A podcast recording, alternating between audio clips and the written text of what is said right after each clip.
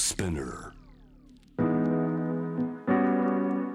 世界のフレッシュニュースをあなたのテーブルに届けていく J-Wave シャムダープラネット。今日のパートナーは旧ソ連ロシアの地域情勢国際政治などをテーマに研究されている慶應義塾大学総合政策学部教授広瀬陽子さんです。よろしくお願いします。よろしくお願いいたします。さあここからのテーブルトークでは今起こっているウクライナ周辺での動きここに注目して深く伺います。テーマロシアはなぜウクライナ周辺に軍を集結させているのか。広瀬さんまずこの目的は何なんでしょうか？はい。まあ、主に4つあると思うんですけれども、まあ、まずはこう NATO 拡大を阻止したいということで、まあ、これはもうずっとロシアが言ってることですね。でそして、まあ、ウクライナの東部の問題についてその、まあ、停戦合意であるミンスク合意というのがあるんですけれども、まあ、それをしっかり履行させたいというところがありまして、まあ、特にこの中でロシアが望んでいるのは、まあ、ウクライナ東部の、まあ、ドネツク、ルガンスクに、まあ、最大限の自治をあの保証しろとここをなんとかこう飲ませたいというところがあります。うん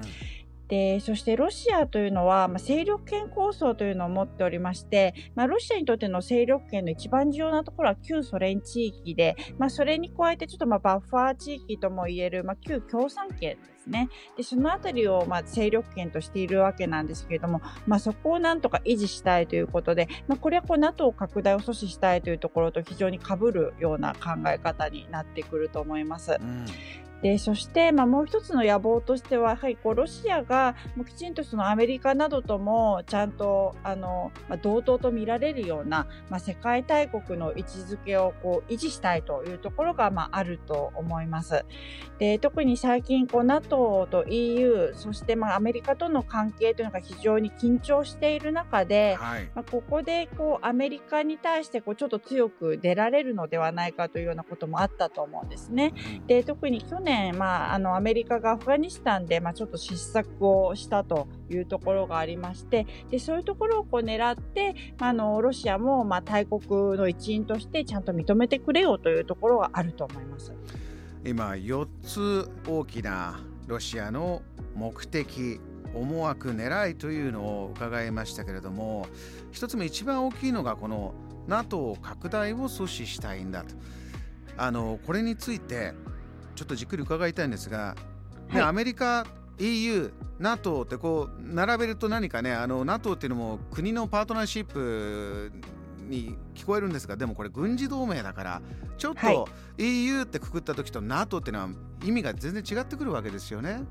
そうですね。意味は相当違ってきますしでも最近ではこの NATO の中でも、まあ、の必ずしもみんなが一枚岩ではないという部分がありまして、はい、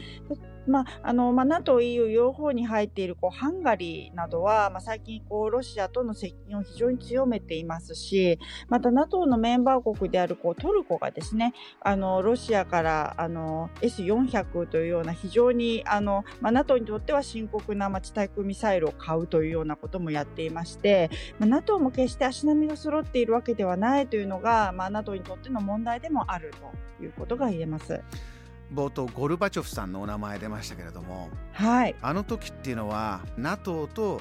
こう VS になっていた旧ソビエト側はあのワルシャワ条約機構とかそちらはそちらで軍事同盟があって、はい、もうそれがまあなくなっていってでソ連が解体してでゴラ、はい、ゴルバチョフさんもそれでよしとなった時には、まあ、NATO がこちらに拡大してくるっていうのはないよというお互いの約束でなってたということだったんですか？そうですね。でここがまあ問題となってるんですけれども、うん、確かにその NATO 拡大をしませんというような何かがこう明文化されているってことはないんですね。なるほど。しかしあくまでも口約束であの、まあ、NATO は拡大しませんよと。つまりこうドイツまでにするのでドイツの統一を認めてくださいというような文脈だったわけなんですね。うん、でそもそもゴルバチョフはドイツ統一についても、まあ、あまりポジティブではなかったんですけれども、まあ、NATO も拡大しないならここまでなら許すかというようなところで許したというようなまあ経緯がある中で、まあ、あのゴルバチョフより今それを特に問題としているのはプーチンですね。でプーチンがやはりこうソ連時代のそういう約束があったにもかかわらず、まあ、アメリカはどんどんそのアメリカ NATO はこうロシアの権益をこう無視してきたじゃないかと。で特にまあ NATO の拡大がまあ一番こうロシアにとって深刻に思えたのはやっぱり2004年にこの旧ソ連の一部であるバルト三国が NATO に加盟してしまったことだと思うんですけれども。あのそれもありまして、まあ、1997年までのその軍事ラインに戻せということも、まあ、ロシアは非常に強く言っていますね。えー、2つ目の大きなテーマで出てきたウクライナにミンスク合意を履行させたい、えーはい、これ少し詳しく伺いたいんですがウクライナでどういう問題が起きてた時に、はい、じゃあどの国とどの国が出てきてこのミンスク合意というのをやって、まあ、履行させたいというのは合意はしたんだけど実行されてないなんか状況があるわけですね。はい、はいでまあ、あのこのミンスク合意というのはあの、まあ、それを行った国というのが、まあ、もちろんウクライナ、ロシアそしてまあそれを仲介したのがドイツ、フランスなんですね。はい、なのでこうノルマンディー方式とも言われているようなものなんですけれども、まあ、ちょっとその先にこう状況から説明をしますと、はい、まあ、あのまずこの平和維持の問題、まあ、つまりこう停戦をしっかりしていくということとあとその独立をこう目指しているそのウクライナの東部の2州つまりドネツクとルガンスクにこう最大限の自治をこう与えてくれというのが、まあ、一番重要な骨子となってくるわけなんですけれども、はい、まあ、その両方がこう満たされていないということで、まあ、ロシアは非常に大きな不満を持っていまして、うん、でここが結構重要なんですよね。であのよく、まあ、人によってはですねこうロシアはあのクリミアみたいにウクライナ東部を占領してこうロシアに併合しようとしているというようなことを言うと思うんですいう方がいらっしゃるんですけれども私はそれは実は間違っていると思っておりましてドネツク、ルガンスクをあくまでもこう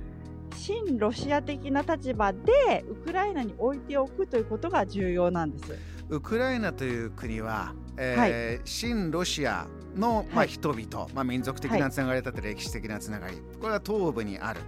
で、はい、西の方にはそうじゃない、まあ、逆ですよね。新アメリカヨーロッパの、はい、えー、エリアがあって。今、はい、そちらが政権にいますけれど。そこは内戦やって、ちょっと、えー、このまま血が流れていく状況は良くないね、はい、でウクライナと、まあ、当事国のウクライナそしてロシアと西側ドイツフランスが4つの国でミンスク合意という合意をしたんだ。もうここで、はい、えー、血を流すことはやめましょう、はい、えー、その条件としてじゃあその東側東部のエリアにはえー、彼らが自分の思うような自治をできるようにして、はい、喧嘩しないような状況を作りましょう。この合意はしたんだけど